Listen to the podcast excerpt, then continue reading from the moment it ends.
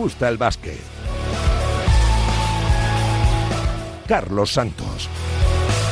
Y con Raquel Valero al frente de los mandos técnicos, ¿qué tal? ¿Cómo estáis? Muy buenas. Bienvenidos al último Nos gusta el básquet de este 2023. Un año que acaba y que nos ha dejado triunfadores. El Real Madrid, el Unicaja de Málaga, Los Ángeles Lakers, los Denver Nuggets y por supuesto también a los Juniors de Oro, los campeones del mundo sub-19 el pasado mes de julio en Debrecen. En un 2023 que también nos deja momentos inolvidables y jugadores de leyenda. Y seguro que el 24, que está a punto de comenzar, también en nos depara alegrías para el baloncesto español y momentos eh, también para el eh, recuerdo. Posiblemente el mejor equipo del 2023 sea el eh, Real Madrid de Chus Mateo, campeón de Europa, campeón de la Supercopa y con un arranque de temporada absolutamente brutal. Solo dos derrotas en 34 partidos y claro, cuando le preguntas a Jana Musa por la temporada, te responde esto. Tengo, tengo miedo para esto, Es, muy, es, muy buena temporada, pero sabemos que necesitamos eh,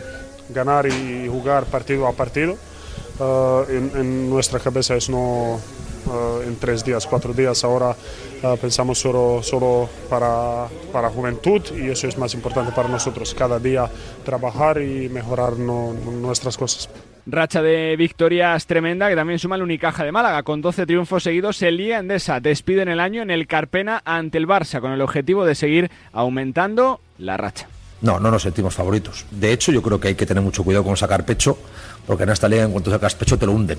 Tenemos muchas ganas de jugar contra ellos, de vernos jugar contra ellos y afrontarlo como un reto y además jugar en casa, Navidades, el Carpena lleno. Bueno, creo que va a ser un partido bonito pero no creo que seamos favoritos. No sé si jugar en casa nos da un poco de ventaja, pero también es cierto que bueno, eso puede suponer un punto más de presión también, ¿no? El querer agradar en casa. No, no nos sentimos favoritos y lo que se diga afuera no lo podemos controlar, así que no, sin más. Las palabras de Ivonne Navarro, que es el entrenador de uno de los cuatro equipos que ya tiene pasaporte para la Copa, como es el propio Unicaja, el Real Madrid, el eh, Barcelona y el Valencia Basket de Alex Mumbrú, que termina también una 2023 de altos y bajos, muchos partidos, segunda temporada seguida en Euroliga y pidiendo refuerzos y regalos en forma de fichajes. Sí, que está claro que, eh, que necesitamos fichar. O sea, no, no.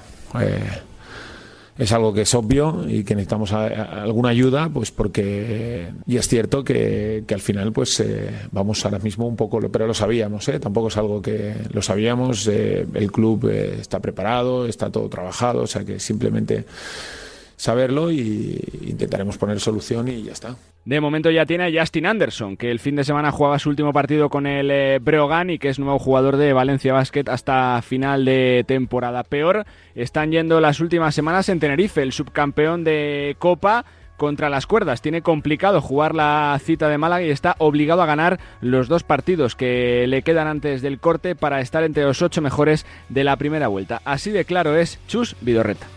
Bueno, jugando como hemos jugado en la segunda parte, nos olvidamos de la Copa seguro. Ahora, bueno, pues tenemos que tratar de jugar como hemos jugado anteayer, ¿no? O tres días, hace tres días, llegamos aquí anteayer. Entonces, hace tres días ¿eh? Eh, está, eh, jugamos extraordinario. Y en Manresa jugamos extraordinario. Bueno, pues tenemos que ir a jugar extraordinario a Granada y que los jugadores demuestren esa personalidad que hoy les ha faltado. Como equipo e individualmente. Una racha de victorias del Tenerife que contrasta con la positiva de Casa de Mon Zaragoza. Quién sabe si las mínimas opciones que tienen de estar en Copa, si el equipo Maño estará entre los ocho mejores con una reacción tremenda, haciendo de, la necesidad virtud pese a las salidas del equipo y las lesiones. Por Fifisac, sin embargo, consciente y coherente con el objetivo de la temporada.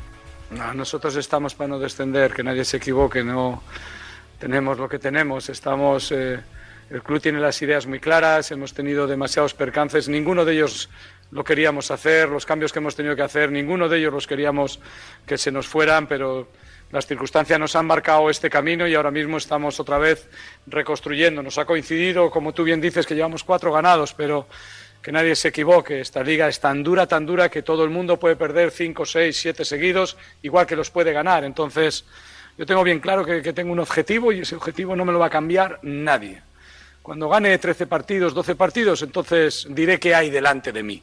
Pero de momento no pienso en absolutamente más que ganar el siguiente, nada más. Una ACB que nos regaló previo a la Nochebuena un derby gallego que tuvo absolutamente de todo. Dominio del Obradoiro la primera parte, remontada del Breogán, ambientazo como siempre en el Pazo y victoria del conjunto santiagués de Moncho Fernández. Bueno, le doy eh, mucha, mucha valoración a la victoria, como a cualquier victoria en, la Liga Andesa. Para nosotros ganar partidos es, es muy importante y eso es lo más, lo más importante, al margen de cómo lo hayamos conseguido.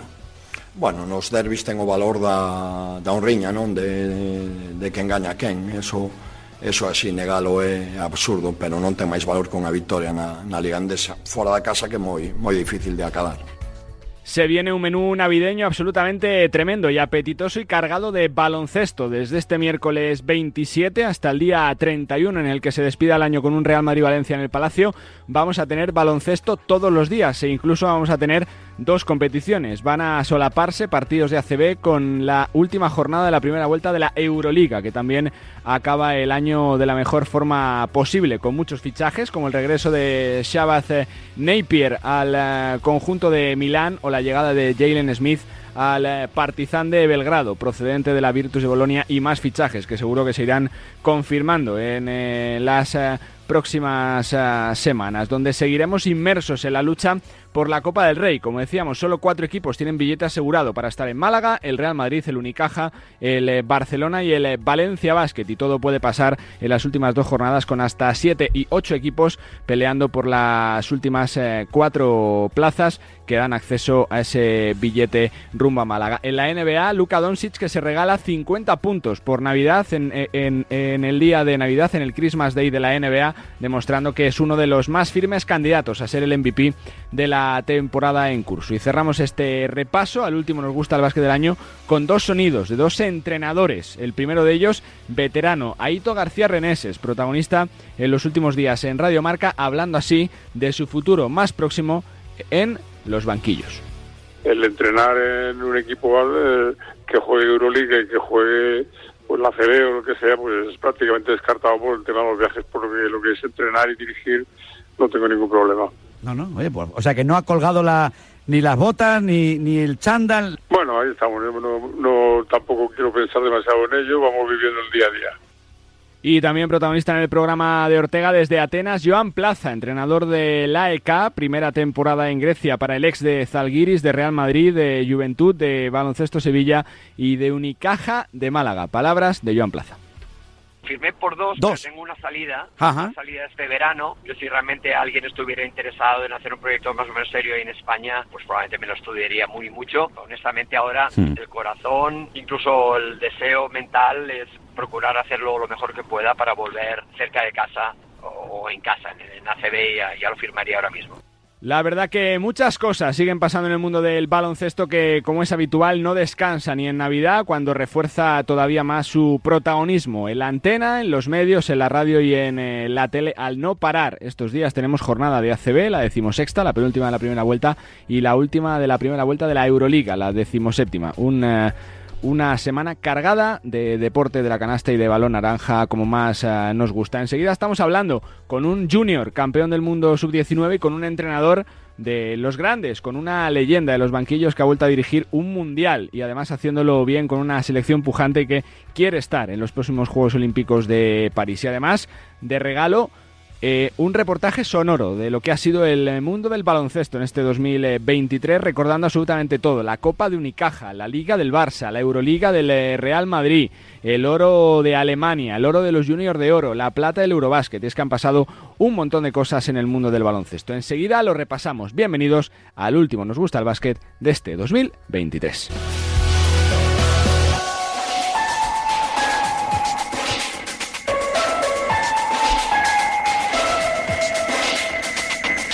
Carlos Santos. Nos gusta el básquet. Me hace mucha ilusión siempre charlar en este programa con uno de los grandes, con un entrenador de leyenda, ha jugado mundiales, ha jugado Juegos Olímpicos, le hemos disfrutado en España, en Fuenlabrada, y es Néstor Che García. Néstor, ¿cómo estás? Muy buenas. Hola Carlos, ¿cómo estás? Bueno, primero un saludo enorme para toda España, segundo mil disculpas porque estos días con viaje no he podido comunicarme contigo y la verdad que para mí es un placer hablar, hablar contigo y con ustedes. viajes además positivos, ¿no, Néstor? Para ver de primera mano cómo están tus chicos.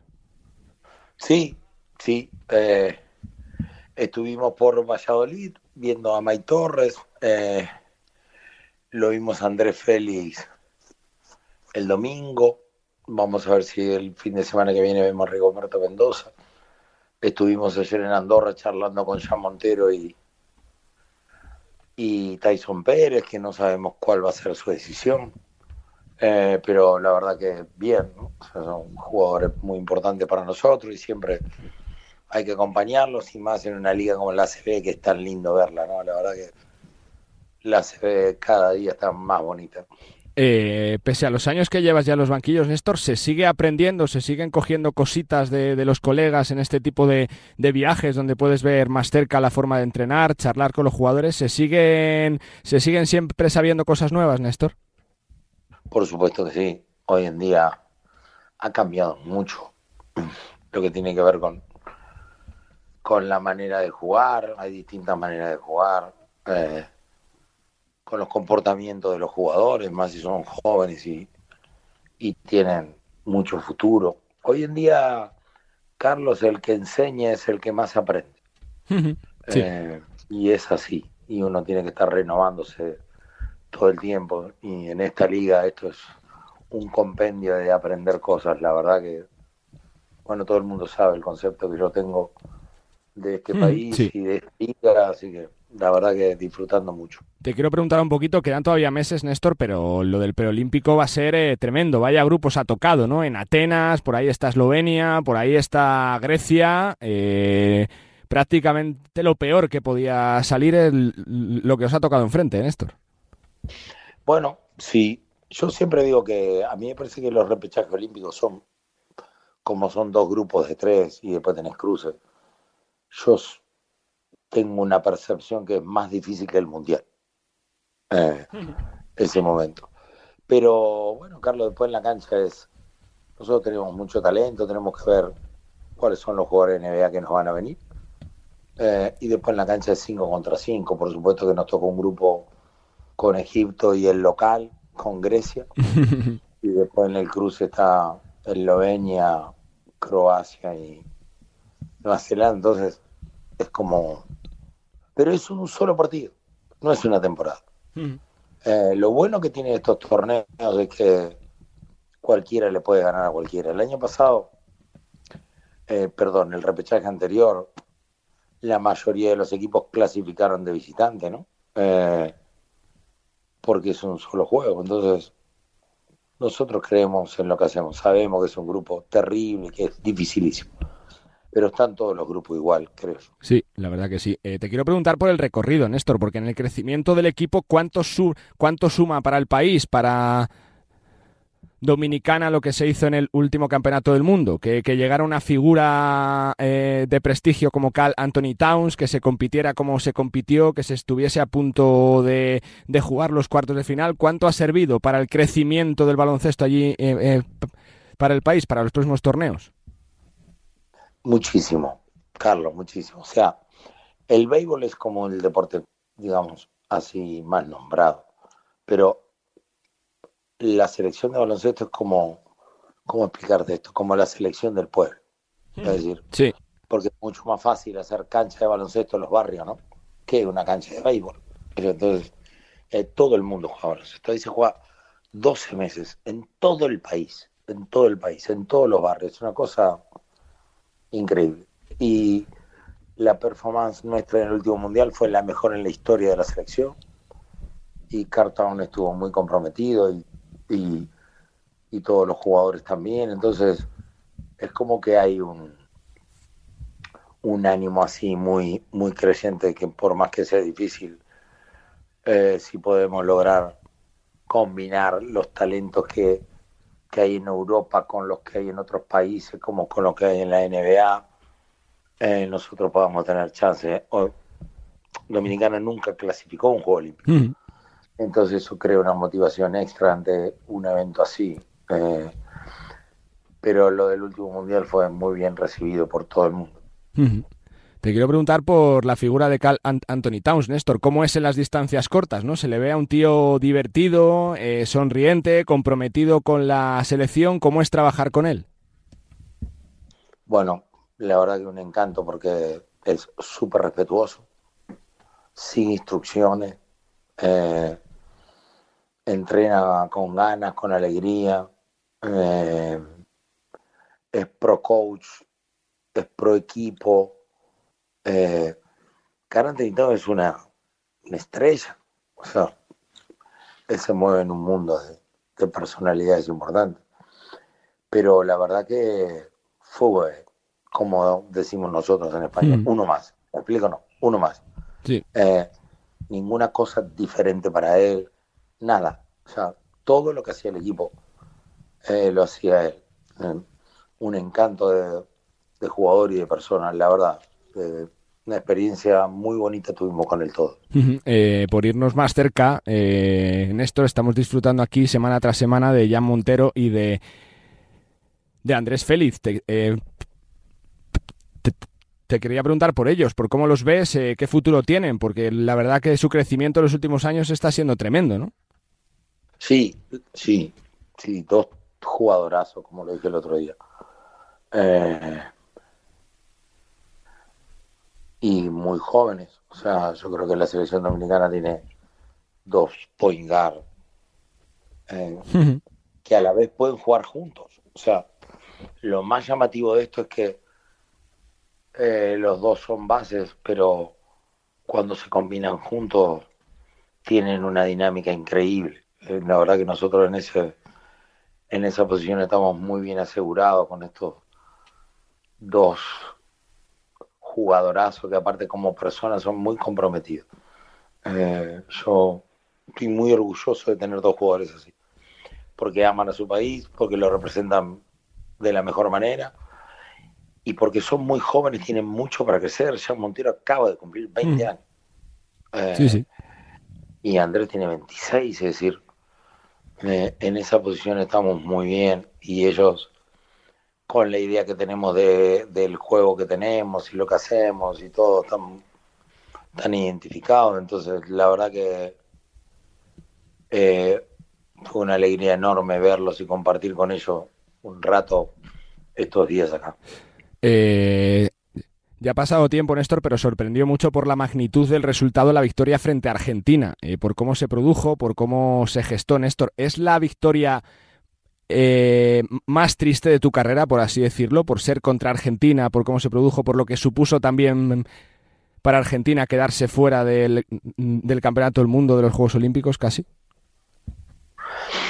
Bueno, sí, fue algo muy, quizás lo más extraño, lo más raro en mi carrera. Eh, porque yo estaba representando a otra selección. Sí, sí.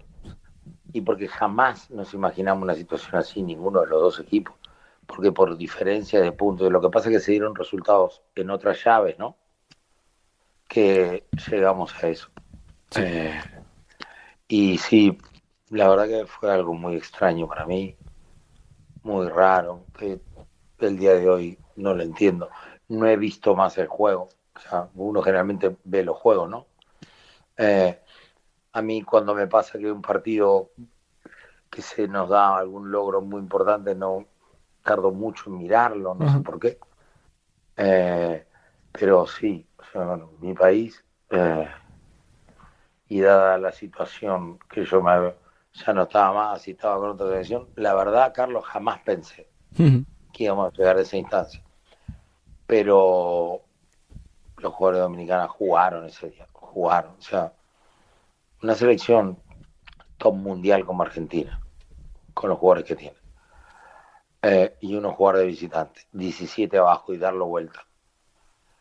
Es porque los que yo tengo juegan, juegan, juegan y se la aguantan en cualquier lado. Hmm. Eh, la verdad que, según dicen en Dominicana, yo no lo sé, es como la victoria más importante en la historia del país, ¿no? Sí, sí. Eh, pero sí, para mí fue muy raro todo. Me quedan dos, Néstor, para, para terminar. Te quiero preguntar un poquito por, eh, por ti como entrenador, más allá de la selección, ¿qué te gustaría hacer? ¿Quieres estar ahora más tranquilo, viendo un poquito los jugadores, pasando tiempo con tus hijos, con tu familia? Si hay algo que te, que te seduzca a coger lo que quieres hacer, Néstor. A mí me encantaría dirigir en Europa otra vez. Eh, yo tengo una tremenda relación con la Federación Dominicana y eso me lo permite. Es estar en la selección de Dominicana que estamos hablando de un proceso de cuatro años y si a mí me puede aparecer algo afuera que me interese, eso me daría la libertad de poder ir a los torneos. Estoy hablando de eso, pero sí me gustaría otra vez dirigir acá. Me gusta mucho el back europeo. Y por cerrar, Néstor, lo que no ha cambiado de tu etapa en Fuenlabrada es que uno, uno cuando ve la liga ve a jugadores de Argentina que siguen sobresaliendo, ¿no? Como Campazo en el Real Madrid con todo lo que ha dado, la Provítola en el Barça, Gavides con su regreso al Real Madrid, Brusino, la están rompiendo otra vez, ¿no? Todos los argentinos. Juegan, juegan. son bravísimos, son bravísimos, esos juegan, juegan bien. Juegan bien en cualquier lado y juegan bien en equipo y son desequilibrantes individualmente. Juegan bueno, la verdad que el jugador argentino tiene hambre, conoce el juego, eh, sí, y está viniendo una camada de jóvenes muy buena también, muy buena. Argentina va a estar siempre ahí. Pues la verdad que siempre es un placer, Néstor. Tu, tu simpatía, eh, que cojas siempre el teléfono y que nos alegra que te pasen cosas buenas, Néstor. Te deseo muchísima suerte, que disfrutes de la estancia en España eh, lo que dure, que deseamos verte pronto en, el, en el eh, día a día de los banquillos y sobre todo suerte con la selección para ese preolímpico. Suerte y gracias, Néstor. Gracias, Carlos. Muchas gracias. Disculpa por... Nada que disculpar por ahí no hemos coincidido y un saludo a todos tus compañeros y es un placer enorme hablar con ustedes. Un saludo enorme. Gracias, muchas gracias. Uno de los mejores entrenadores que hay, Néstor Che García, una auténtica institución, protagonista de lujo aquí en Nos Gusta el Básquet. Seguimos, venga.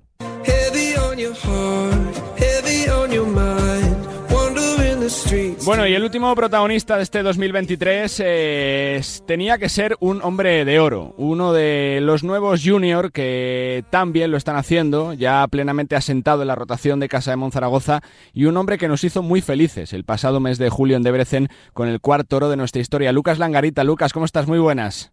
Hola, buenas, buenas. Y felices fiestas, ¿eh? Ah, felices fiestas a ti también. Bueno, supongo que, son eh, fechas, ¿no? Eh, con poquito parón, con poquito descanso porque hay partido, pero también con tiempo para saborear todo lo que se ha hecho este año, ¿no, Lucas? Sí, a ver, no tenemos mucho descanso, como tú dices, porque del 28, el 28 es nuestro último partido de este año y ya el 6 creo que volvemos a jugar otra vez, o sea que casi no hay descanso. Eh, supongo que, que, lo que pasó en julio lo recuerdas para siempre, ¿no? O sea, es, es un año que no, que no se olvida fácilmente, Lucas. Sí, sí, lo que pasó en julio ya es una fecha marcada y yo creo que es algo que va, va a estar en, nuestras mentes por, por mucho tiempo. Eh, ya han pasado unos meses, pero ¿cómo lo recuerdas? ¿Cómo, ¿Cómo se gestó aquel oro? Porque es verdad que es una generación de la que ya se hablaba mucho. Eh, fuisteis plata en Málaga un año antes contra Estados Unidos compitiéndoles de tú a tú, pero la verdad que vuestro campeonato fue espectacular, Lucas. Sí, la verdad que, a ver, yo creo que nosotros pensábamos que iba a ser tan fácil llegar a la final porque yo creo que salvo, salvo en la final Francia, creo que fue el único partido así apretadillo que tuvimos, que yo creo que también nos pasó factura al final haber ganado tan tan sobrados de, de desde grupos hasta semifinal, pero bueno, yo lo recuerdo la verdad que increíble y, y una experiencia que ojalá volver a repetir. Eh, cuando escucháis que, se os compara con los Juniors de Oro, que, se consiguió hace 24 años en eh, Lisboa, lo que hicieron los Pau, Marc, Navarro, Felipe y compañía, ¿qué pensáis? ¿Da un poquito de, susto, de miedo? ¿Qué sensación teníais? Justo, Lucas. Bueno, es como, a, a mí siento orgullo, la verdad, que te comparen con gente que ha, conseguido tantas cosas en, en su carrera y como deportista. Yo creo que es algo, algo que, que disfrutas. Eh, ¿Por qué somos tan buenos en la base, Lucas? ¿Por qué sacamos tantos éxitos? Porque es verdad que no es casualidad, que sois vosotros, pero llevamos unos años eh, donde prácticamente en todas las categorías se saca medallas. Si no es oro, es plata o bronce. O sea, que no es casualidad tampoco. No, yo creo que los entrenadores y tal hacemos, hacemos muy bien las cosas y, y al final eso da sus resultados, ¿no? lo del gen competitivo eso va de serie, ¿no? en el jugador de España, Lucas. Sí, nadie, nadie quiere perder con España. eh, cuando ya han pasado unos meses, Lucas, para ti en tu carrera, ¿qué, ha supuesto? ¿Te sirvió como, como trampolín? Ya formabas parte de la primera plantilla el año pasado, pero este año ya plenamente consolidado. ¿Te ha servido también como trampolín para, para que, te respeten más eh, de lo que ya se hacía antes, Lucas, o no? Sí, bueno, yo creo que sí que ha servido, pero bueno, como tú dices, es solo un, poco un logro más. Yo creo que no ha sido tanto para que me respeten más, pero sí que es algo que, han tenido en cuenta. Eh, para ti, Lucas, ¿qué supone jugar eh, contra, contra jugadores tan referentes ¿no? en esa posición todavía que tenemos en el eh, baloncesto español, pues de los que todavía siguen, ¿no? Tu compañero Santi Justa, está por ejemplo Sergio Yul, Darío Brizuela, Rudy Fernández. ¿Qué supone para ti todo esto? No, para mí es un orgullo y, poder, poder aprender de ellos también es algo que, que no tiene precio. eh, te pregunto lo personal, Lucas, eh, ¿cómo, se, mm, ¿cómo se lleva todo esto de, los jóvenes? ¿Tenéis que curraros más que, el resto de jugadores? ¿Tenéis esa sensación de que para tener las, la, opción de jugar tenéis que curraroslo más que el resto de, de jugadores? ¿Que se os exige más o no?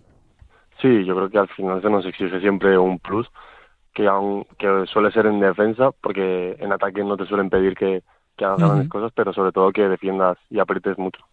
Eh, por ir cerrando, Lucas, te quiero preguntar un poquito por, uh, por Fisac, por lo que suma para los jóvenes tener a un jugador, a un coach como él, ¿no? Que, que, mm, que os respeta, que os trata como uno más, que, que sobre todo es valiente para poneros. Sí, sí, sí, sí, sí. Es algo que, que se valora, que, que cuenten con nosotros y eso.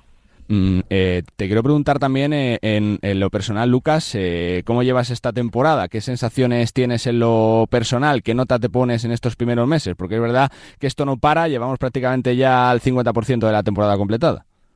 Sí, yo por ahora estoy teniendo buenas sensaciones, la verdad que estoy aprendiendo un montón y yo creo que, bueno, espero seguir así durante lo que queda de, año y el año que viene.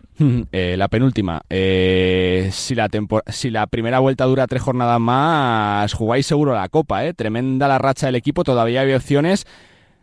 Vaya cambio de cara, Lucas, en las últimas semanas, tremendo. Sí, sí, estamos, estamos jugando a un nivel altísimo y yo creo que todos los jugadores hemos cambiado el chip y estamos en una muy buena dinámica. Y la última por cerrar, Lucas. Eh, ¿Qué supondría para ti llegar eh, para la absoluta? Es verdad que ya has tenido opciones, que seguramente estés en los planes de la selección para estos próximos años, que, que, sois todavía jóvenes, pero una, una gran generación. Supongo que es el reto ¿no? más, más próximo que tienes en lo personal. Sí, yo creo que sería un gran logro poder llegar a, debutar con la selección absoluta y, es algo por lo que sigo trabajando y luchando cada día. Pues Lucas, que me ha encantado charlar contigo, que felicidades por este año que ha sido espectacular en lo personal, que sabores, eh, si te da tiempo con la familia, los éxitos y que se cojan fuerzas para el próximo año. Gracias y suerte, Lucas. Muchas gracias a ti. Lucas Langarita, protagonista en Nos gusta el básquet, queríamos hablar y mucho también de lo que ha sido ese logro de este año, de este 2023, el Campeonato del Mundo Junior en Debrecen, en Hungría, donde la selección consiguió el cuarto oro de nuestra historia, la nueva generación de los Junior de oro.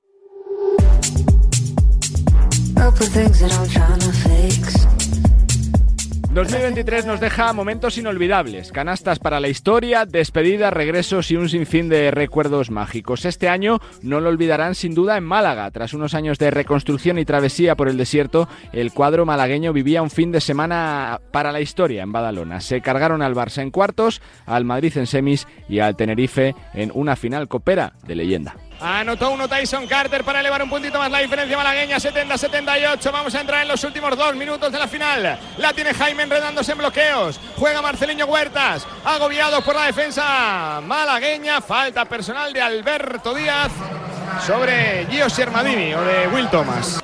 Poquitas horas para descansar y preparar la final. 72 a 78. Vamos a entrar en los últimos 120 segundos de la gran final de la Copa del Rey Badalona 2023. Ahora mismo el campeón sería Unicaja, todavía un mundo en baloncesto. Juega Will Thomas para Alberto Díaz. Alberto Díaz con Kalinowski. Quiere machacar el aro, pero no puede. Lleva Alberto Díaz. Alberto Díaz la bombita. No entra, se queda cortita. La rebotea Marceliño Huertas a correr. Ahí está el séptimo de caballería. Marceliño Huertas mirando por todos los sitios. Tiene ojos hasta en la nuca Marceliño que vuelve sobre sus pasos. Ataque posicional. Ahí está Marceliño para el Ginkuk. El Ginkuk que duda. Pide pasos, pide pasos. Ivonne Navarro y lo que hay es balón para Tenerife. Palmeo Alberto Díaz. Esas dudas de Cook que ha estado a puntito de cometer pasos y no los ha cometido. Y se marcha al banquillo. Va a ser sustituido por Sasu Salim. Juega Marceliño en la línea de fondo, 1.33, 72, 78, gritos de sí se puede de la numerosa parroquia canaria que está también eh, congregada en el Olympic de Badalona. Eh, Charlie, te, digo, en cuanto haya un tiempo muerto hay que meter una desco, ¿vale? Perfecto. Vale. Por cierto, 11.458 espectadores por debajo de las cifras de semifinales, pero muy buena entrada. Allá va Sasu Salín de tres, no entra triple pasado el rebote, va a ser para Unicaja, falta personal de Marceliño Huertas, hay tiros libres para Tyson Carter. Se lamenta Marceliño, es la cuarta para el máximo anotador del encuentro, 21 puntos para Marceliño Huertas que sigue enfadado, así que oportunidad para Unicaja para estirar la renta. Se le está escapando la Copa Lenovo Tenerife, la está rozando Unicaja de Málaga. 18 años después de la temporada mágica del 2005, inolvidable, campeón de liga, campeón de copa, con un tal Sergio Escariola en el banquillo. El primero de Alberto Díaz que no entra, 72 a 78, uno y medio clavado en el Olympic de Badalona. 1.25 descontando segundos. La tiene Marcelino Huertas. Tiene que anotar de lo que sea. Lenovo Tenerife. Uy, qué robo. Se la ha robado Alberto. Para Osetkowski que va, que va a machacar. Osetkowski, canasta. Vale media copa. El robo de Alberto, la asistencia y la canasta de Osetkowski. 72-80 Siermadini. Falta personal clara. Todos los jugadores pendientes del cubo. ¿eh? Qué imagen. Los, eh, todas las plantillas al completo. Los entrenadores también. Y el grito que, están mirando también ayer. Están, están mirando también el, pie, ¿no? ¿El pie del jugador de Unicaja puede ser también? No. Es que el jugador de Unicaja se, desequilibra. Eh, él, se, desequilibra con el agarrón. En Lenovo tal vez pueden en Tenerife reclamar el pie de Osetkowski. A ver, que ya hay decisión. que va a Pizarro. En el fútbol eso sería penalti, ¿eh? Bueno, para eso están las revisiones. Antideportiva, pues creo que tenemos campeón de Copa. Si mete los tiros libres, habrá tiros libres y posesión para Unicaja de Málaga que lo tiene en su mano. 74-80, 6 arriba. Con 40.5 por jugar. Marceliño Huertas con la posesión, buscando bloqueos rápidos. Ahí está. Aparece Abromaitis de tres. No entra. El rebote para Huertas. Fitipaldo de tres. No entra. El rebote para Unicaja de Málaga. No para Tenerife. Dos segundos. Uno. Triple, pero campeón. Unicaja campeón. Unicaja campeón de Copa. Ha ganado el equipo malagueño. Vuelve a hacer historia aquí. Meses de Alberto Díaz. Lo celebra el pelirrojo. Brazos al cielo vuelve a sonreír. El público de Málaga le debía una a la historia, le ganó al Barça, le ganó al Madrid, le gana a Tenerife. El Unicaja de Málaga es campeón de la Copa del Rey. Fue un triunfo coral de Unicaja y del plan de un vitoriano, de Ivón Navarro. Pues en paz, eh, creo que en paz con, con, la gente que confió en mí para traerme en febrero del año pasado y que, bueno, a pesar de lo que, de, cómo acabamos, ¿no? Pues sigue confiando en esto y trabajamos mucho y, y en paz con, con ellos, en paz con los jugadores por haberles vendido una cosa que ellos han comprado y funciona porque a veces intentas vender algo, te lo compran, no funciona y te lo devuelven pues eh, ha funcionado y funciona, ¿no? Entonces, bueno, mm, en paz, en paz. Vivimos un mes de mayo espectacular, una serie inolvidable entre Real Madrid y Partizan que tuvo de todo, tangana, pelea, mucha polémica y una remontada que cambió el rumbo de la temporada. Real Madrid y Barcelona se volverían a cruzar en busca del título europeo y Kaunas como escenario de una exhibición de Tavares que destrozó al Barcelona y que hacía soñar a los blancos con otra Copa de Europa, que llegó un inolvidable 21 de mayo, Olympiacos el gran rival y lo que pasó ya es historia del baloncesto europeo. Es campeón de Europa. Es que juegas, juegas entrenadores, en defensa. Gesonia y Tavares. 12.7, le han dado seis décimas más al crono. La gente de pie. Se nota la tensión, 78-77. Toda la temporada, toda la temporada resumida en una jugada. Si anota será campeón el Real Madrid. La tiene Coser. Ahí está Coser. A ver quién viene a recibir. La tiene Sergio Yul. 11 segundos. Le dice a Tavares que se mueva. La tiene Yul. Ahí está Yul. Yul. con el sistema. Yul en individual. ¡Toma!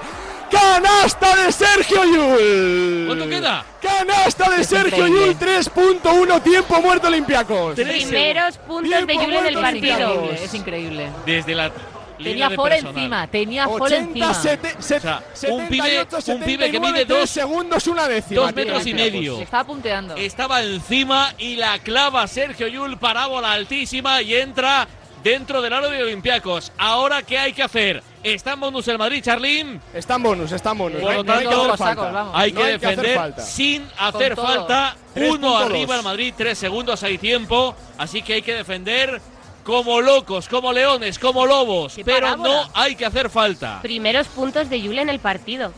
¡Qué canasta! Es como, la canasta de parábola, la canasta de, Jordan. Sí, se parece a la de Jordan. Se ha parecido mucho a la de Jordan y desde otro ángulo la de la Copa de Málaga, que se le pasa el chacho a la esquina. Sí. Ha sido parecida también. sí, es parecida a la canasta icónica de Jordan, ¿no? Al paso adelante, al paso atrás, este va que tenéis vosotros y traca atrás. ¿Qué bueno, narices tiene Yul para el partido sin tocar un balón, ¿qué narices tiene Yul? Extraordinario. extraordinario. 79, esto no está ganado. Cuidado que quedan 3.2, hay que rematarlo. Dos minutos sin anotar Olympiacos. Y muchísima cabeza hay que tener ahora. Fría, cabeza fría. 3.2. La misma película que antes. Una defensa le da el título al Madrid. Una canasta le da el título a Olympiacos. Está Walcap, está Canan, está Fall, está Lucas, está Besenkov, está Hanga, está Williams Goss, está Gessonia, está Coser, está Tavares, 3.2. Ahí está, la va a poner en juego Thomas Walcap. 7-8, 7-9. Uno arriba Real Madrid. Ahí está, es la final de la Euroliga, la tiene Walcab, con problemas para recibir. A ver quién recibe, la tienes Lucas de dos. ¡No entra! ¡Campeón Madrid! ¡Campeón Real Madrid! ¡Campeón de Europa el Real Madrid! ¡Es campeón de Europa! El conjunto blanco. La ha fallado Costas es Lucas. Ha ganado el Madrid. Jules vuelve a ser el héroe del conjunto blanco. El último milagro que ha protagonizado en su historia el equipo del Real Madrid. Cuando estaba muerto, 2-0 en contra con Partizan. Acaba de ganar la Copa de Europa. La undécima cayó en Kaunas. Qué final para la historia. Qué canasta de Yul. 78 Olympiacos. 79 Real Madrid. Que es otra vez campeón de Europa de baloncesto. Una canasta de leyenda de Sergio Yul para la undécima Copa de Europa blanca. Bueno, pues haciéndolo, jugando a baloncesto. El entrenador ha confiado en mí en, ese último tiro, en esa última jugada, la ha dibujado para mí y ha ido bien, ha salido bien, hemos podido ganar, así que muy contento. Eso decían que era imposible, ¿no? Pero los que lo decían no, no conocen el Real Madrid. Al final, cuando jugamos sin red es cuando mejor nos encontramos, eh, tenemos... Eh, experiencia en este tipo de partidos y la hemos hecho valer un año más. No, la red me la llevo, la red me la llevo, además es la que en donde ha entrado la, la última canasta y esta va, a ser especial. Acepto, simplemente acepto esa responsabilidad, ¿no? Eh, consciente de que la puedes fallar y puede ir muy mal y ser el culpable de todo y, todo el, desastre o la puedes meter y ayudar a tu equipo a ganar como ha pasado hoy, ¿no? Eh, creo que el primer paso es eso, aceptar que puede ir bien o puede ir mal y, ser valiente a la hora de tomar esa decisión. Un título que se recordará además como el primero de Chus Mateo al frente del conjunto blanco. Un Chus Mateo que reconducía la temporada a la perfección. Esa canasta lo cambió prácticamente todo. Intento controlar lo que puedo controlar. Lo que puedo controlar son mis chicos, son mis jugadores, eso, mis entrenamientos, mi staff eso lo puedo controlar. Lo que está fuera no lo puedo controlar. ¿Qué puedo hacer yo si alguien opina que soy un paquete? Pues soy un paquete. ¿Qué quieres que te diga? Nada, ya está. Paquete. Chus Mateo es un paquete. Ya está. ¿Y qué voy a hacer? Yo seguiré trabajando al día siguiente. Y mañana habrá muchos que digan, joder, qué bueno Chus Mateo. No, no soy muy bueno. Soy un tío que ha ayudado a su equipo a, a ganar con lo que he podido. Y ya está. Y punto. No hagamos de esto nada trascendental. Ese mismo mes también fue histórico para Gran Canaria, que levantaba el segundo título de su historia, llevándose la Eurocup en casa ante el Erturk eh, Telecom. Lanza el segundo a fallar, rebote, esto se va a acabar. Final, final, final, final del partido en el Gran Canaria Arena. 60 años de historia para contar una hazaña gigante un equipo que nació en un patio de colegio, que 60 años después de su fundación va a levantar el trofeo más importante de su historia. Han pasado muchos jugadores por el Club Baloncesto Gran Canaria. Han sido muchas temporadas, muchos sinsabores. La final perdida del 2015, las semifinales perdidas del 2016, las semifinales perdidas del 2021. Y ha tenido que llegar Jack Alakovic con su normalidad, con su capacidad para llevar a un equipo a la gloria. El que ha conseguido el primer título en la historia del Club Baloncesto Gran Canaria a nivel continental. Lo va a levantar el Granca, lo va a levantar toda una isla. Esto ya se acabó, ya es historia. Un título coral de los eh, canarios con sabor especial y con Brusino como estandarte principal de una Eurocup casi perfecta. Esto es algo inmenso a nivel personal, a nivel club, a nivel isla, a nivel todo. Creo que lo que hicimos la temporada y terminar, la Eurocup de esta manera es algo muy lindo, lo tengo que disfrutar. Creo que hay un proyecto muy lindo con buena gente y las cosas van bien. Así que disfrutar el momento y bueno, veremos lo que sigue. Junio siempre es tradicionalmente el mes de las finales. Triunfó el Barça en la del ACB. Los azulgrana hicieron valer el factor cancha y se vengaron del Real Madrid por la vía rápida. 3-0, ganando el título en el Withink y con buen sabor de boca para acabar el ciclo Saras. ¡Qué bien lo está leyendo el partido el Barça! Siempre encuentra al jugador en ventaja para anotar. Pues sí, porque esta defensa además era clave para el momento que estábamos del partido. Si no anotaba el Barça, Chacho de tres, triple. ¡Ojo! Los que se han ido están volviendo. 80-85, triple del Chacho. La tiene Abrines que está solo, pero no quiere avanzar. Va a jugar a las cuatro esquinas el Barça, que pase el tiempo. Falta de Musa. Sí, falta de. No, no sé si es del Chacho. Sí, del Chacho Rodríguez. La tercera para el Chacho, el Real Madrid, que después de ese triple del Chicharrero han hecho defensa toda la pista, el Barça que no quería ni lanzar. 80-85. Se prepara el cordón de seguridad ya cerca de la pista. Dos minutos para el final. Yul de tres. No entra el triple. Se salió de dentro. Y ahora sí que sí. Vamos recogiendo cable poco a poco en esta final. Bueno, bueno. Yo he visto de todo. Aquí hay mandarinas hasta el último minuto. Mirotic, ahí está Mirotic. Este Jugando a las cuatro esquinas, no tiene prisa. Desde luego, Jugando con cabeza, Mirotic, canasta. Si anota una más el Barça, el Barça es campeón. Nueve arriba. Liga finiquitada, canasta y personal de Nikola Mirotic.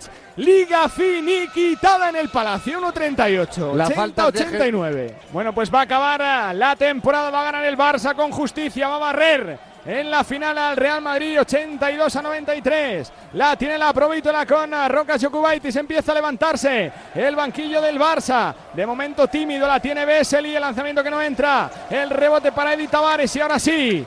La fiesta ya en el banquillo del Barça. El triple que no entra de Sergio Yul. El rebote para Tomás Satoransky. Aquí va a acabar los gestos de rabia, de celebración.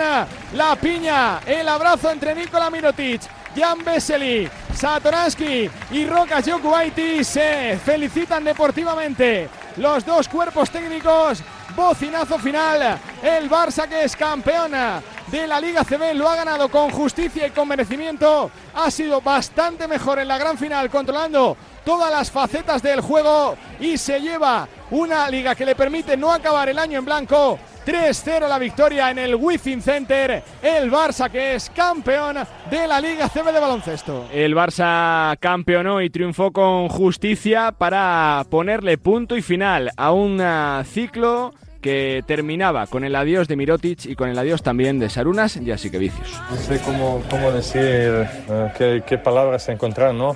Ah, obviamente quiero separar las dos cosas. Primero porque estoy feliz de, de ganar título Ah, con, con, Barcelona. Yo creo que ha sido cuatro años inolvidables, cuatro títulos, dos ligas, dos copas, tres Final Fours.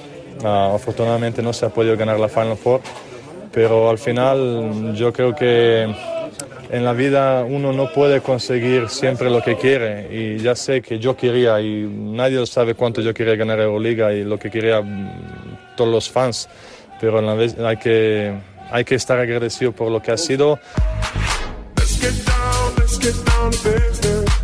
Y al mismo tiempo que en la final de la ACB, nuestras chicas volvían a competir como nadie, logrando una plata en el Eurobasket que nos recolocaba de nuevo en la élite europea. Que vas a ver eh, muy bien, seguramente cara no sepa casi a nada para estas chicas, pero con el paso de los días se valorará después de venir de un año complicado de perder el Eurobasket en casa y de no jugar el eh, Mundial, una plata con mucho mérito y con mucho valor.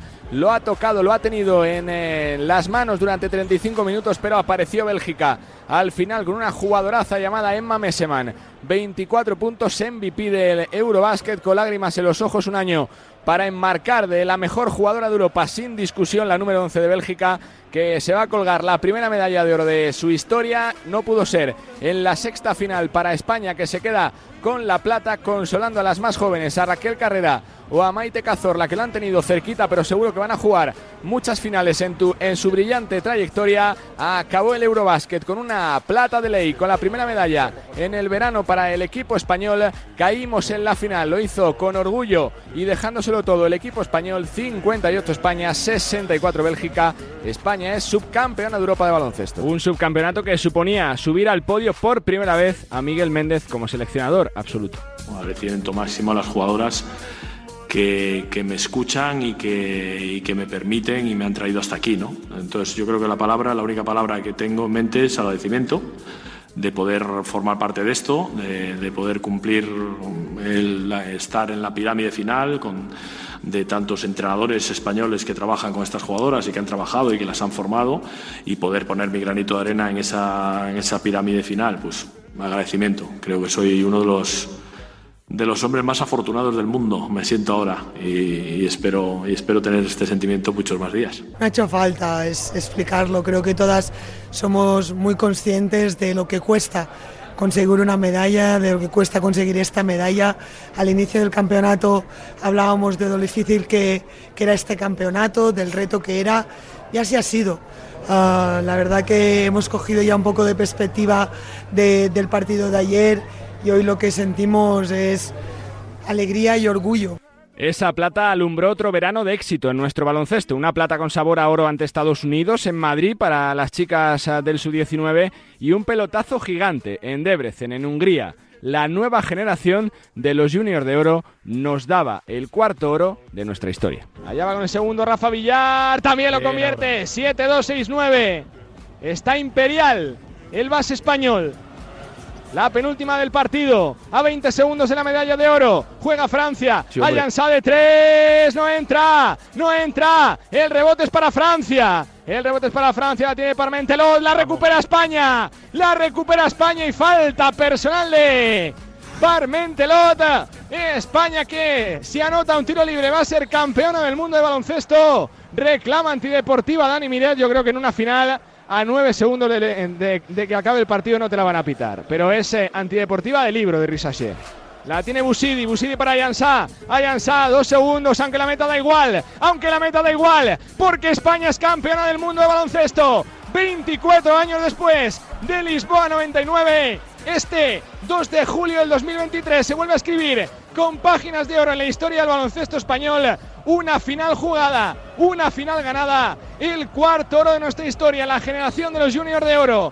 Ya tiene relevo. Son Rafa Villar, Lucas Langarita, Sergio de la Rea, Jordi Rodríguez, Alejandro Moreno, Sedi Garuba, Izan Almansa, Luis García, Baba Miller, David Gómez, Víctor Anuetu e Isaac Nogués. Todos ellos bajo la dirección de Dani Miret vuelven a hacer historia para el baloncesto español y 24 años después España sube a lo más alto del podio en categoría sub-19 en Debrecen volvemos a tocar la gloria ningún deporte da tantos éxitos a España como el baloncesto.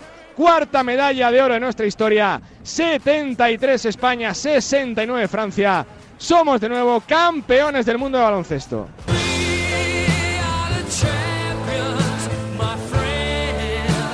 Estar cerca de ellos porque es verdad que hace mucho tiempo que, que no ha habido un éxito de este, de este nivel en jugadores de formación, hace 24 años. Antes igual no había con las redes sociales y todo el tema de, de la información que hay ahora tanta, tanto impacto sobre ellos y, y les tendremos que ayudar para, para que no vayan demasiado mm, en una nube. El año pasado quedamos campeones, subcampeones en todas las categorías de formación, este año hemos empezado pues a lo bestia. La U18 tiene una pinta extraordinaria, la U20 tiene una pinta extraordinaria y a mí sobre todo me ilusiona, y lo he hablado con, con compañeros y con gente de la federación, es que en esta época los jugadores se dividen, como es lógico, por edades, ¿no? Sub-16, sub-18, sub-20.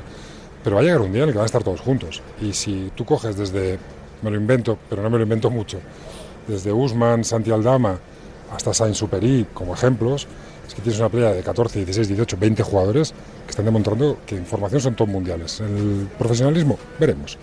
El único pinchazo de todo el verano llegó con el Mundial absoluto masculino y es que España no pasó de la segunda fase en Indonesia. La derrota ante Letonia nos condicionó un camino en el que Canadá nos terminó dejando fuera en un partido en el que nos remontaron. El mejor encuentro de España no bastó para enderezar un Mundial que se había torcido desde antes de empezar con la ausencia de Ricky Rubio por su problema de salud mental. Estamos orgullosos de haber jugado este campeonato con un base titular de 19 años y creemos que la inversión que, que, se ha hecho durante este año va a ser importantísima de cara al futuro.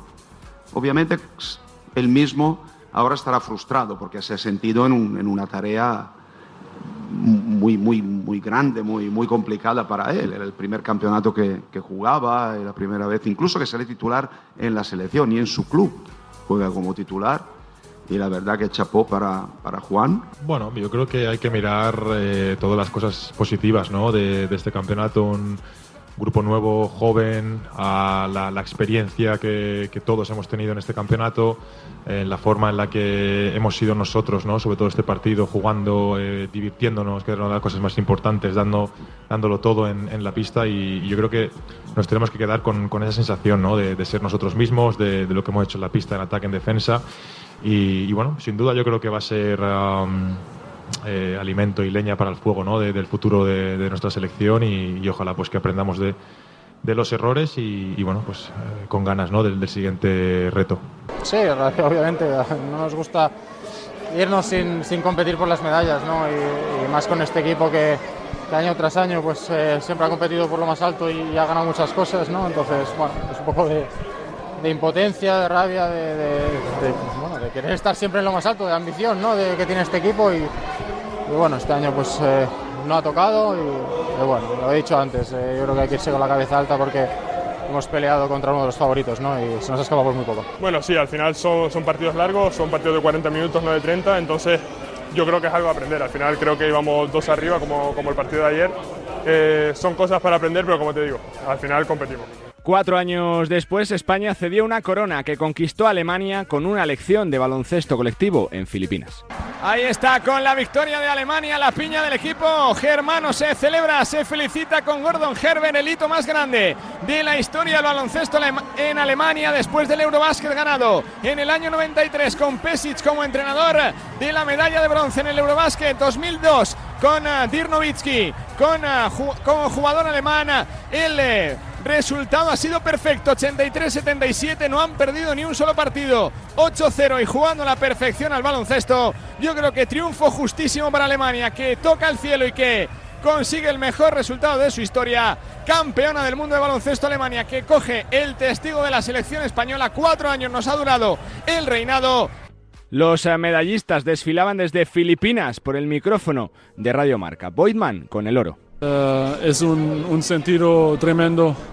Eh, estábamos en, nuestro objetivo. Eh, creo que está, está, una historia, una historia para, para nosotros que, que nunca nos olvidamos. El serbio Marinkovic con la plata. Estamos satisfechos y ya está.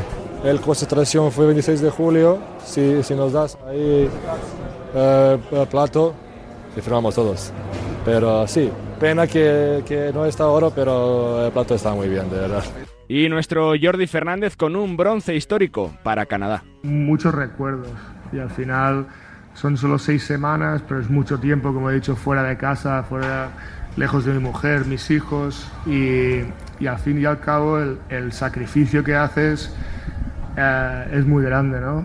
Y cuando después trabajas con un grupo tan especial y que te da tantas cosas, eh, es uno de unos momentos que nunca olvidas en tu vida. Entonces, Eh, puedo decir que tengo una medalla, que evidentemente es algo material, pero lo que he vivido con, no solo con los chicos, con el staff, con el cuerpo médico, con los entrenadores, con toda la persona, toda persona que estado involucrada en el trabajo que hemos hecho, ah, será una relación que nunca olvidaré. Y al final esto se ve un poquito menos, pero todos somos partes del equipo y lo hemos hecho entre todos. Un mundial que tampoco olvidará Letonia, la gran sorpresa del campeonato. Jugó sin su estrella por Zingis, pero conquistaron a todos con un juego rapidísimo que consiguió cargarse a Francia y España. Artur Kurux nos lo explicaba así. Jugamos muy bien, disfrutamos de baloncesto. Es lo que siempre nos dice el entrenador y creo que hemos superado lo, lo que han esperado de nosotros y estamos creando esta mentalidad de ganadores para los próximos torneos. Estamos muy orgullosos de lo que hemos hecho sabemos que somos capaces de ganar unos equipos muy grandes y bueno, faltaba, pero claro, teníamos muchos partidos de último minuto, de suerte, y no se puede ganar tres partidos seguidos así de, de mucha suerte, pero bueno, ojalá hubiera entrado este triple de Davis.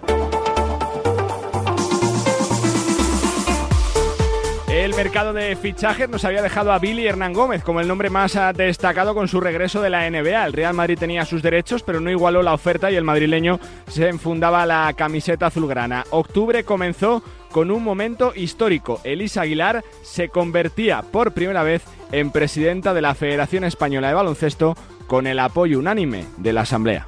Yo creo que se ha hecho muy bien. Deportivamente ahí están los, los éxitos, que eso es importante para nuestro baloncesto y sobre todo también a nivel de gestión. He aprendido mucho de la mano de Jorge y eso para mí es importante, me da seguridad, le tenemos ahora en FIBA Europa, con lo cual eso también es, yo creo que para el baloncesto español es un paso adelante y lo que no va a quedar de mí es seguir avanzando, querer crecer, porque bueno, todavía hay retos importantes que tenemos eh, delante y que queremos asumir.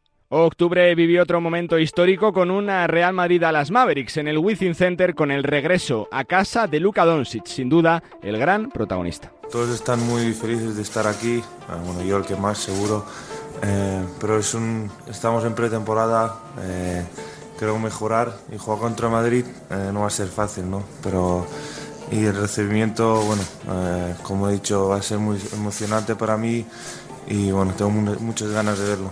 Aquí es donde aprendí todo, aprendí a hablar, a estudiar, jugar a un cesto y muchas más cosas, así que seguramente no estaría donde estoy. Bueno, si algún día vuelvo a Europa, seguro volveré al Madrid. Eh, eso es 100%, pero no sé, no sé cómo va a pasar en el futuro, pero si vuelvo alguna vez a, a Europa, seguro que será Madrid. El penúltimo gran sonido de 2023 nos lo deja otro regreso ilustre, el de Pablo Lasso al Palacio. 18 meses después de su salida, el vitoriano volvía al lugar en el que se convirtió en leyenda. Y va Pablo Lasso.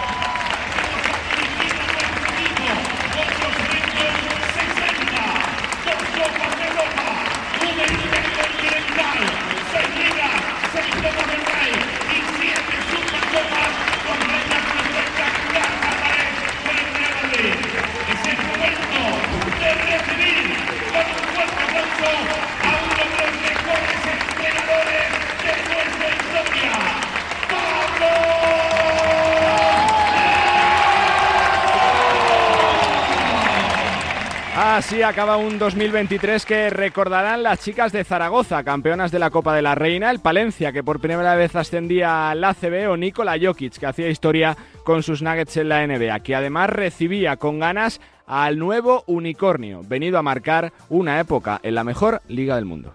With the first pick in the 2023 NBA draft, the San Antonio Spurs select Victor Wembanyama Así acaba un 2023 inolvidable para el baloncesto y se nos viene un 2024 tremendo, con citas, con la Copa, con la Euroliga, con la Final Four, con la ACB, con eh, por supuesto con los preolímpicos y es que tenemos que estar sí o sí en los próximos Juegos Olímpicos de París y aquí por supuesto que estaremos para contarlo.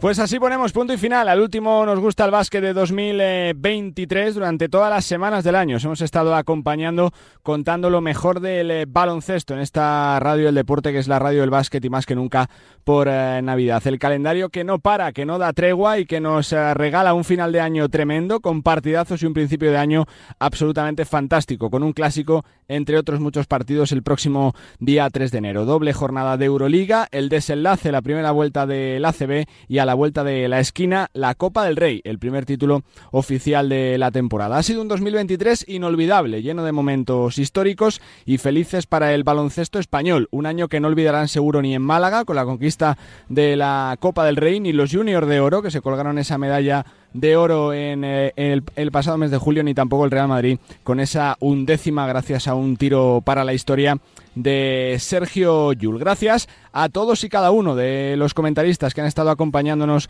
estas ah, semanas, a todos los protagonistas que se han pasado por este espacio y por supuesto a lo más importante, a vosotros, los oyentes que hacéis que este programa crezca y crezca semana tras semana. Como siempre, sean felices, disfruten de la vida, disfruten de las vacaciones, del descanso si lo tienen.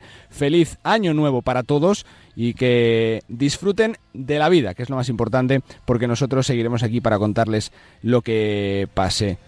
¡Feliz semana! ¡Adiós!